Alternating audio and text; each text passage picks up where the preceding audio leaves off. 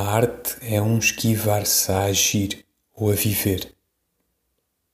A arte é a expressão intelectual da emoção, distinta da vida, que é a expressão volitiva da emoção.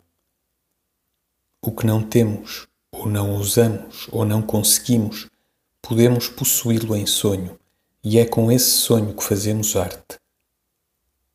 Outras vezes a emoção é a tal ponto forte que, embora reduzida à ação, a ação a que se reduziu não a satisfaz com a emoção que sobra, que ficou inexpressa na vida, se forma a obra de arte.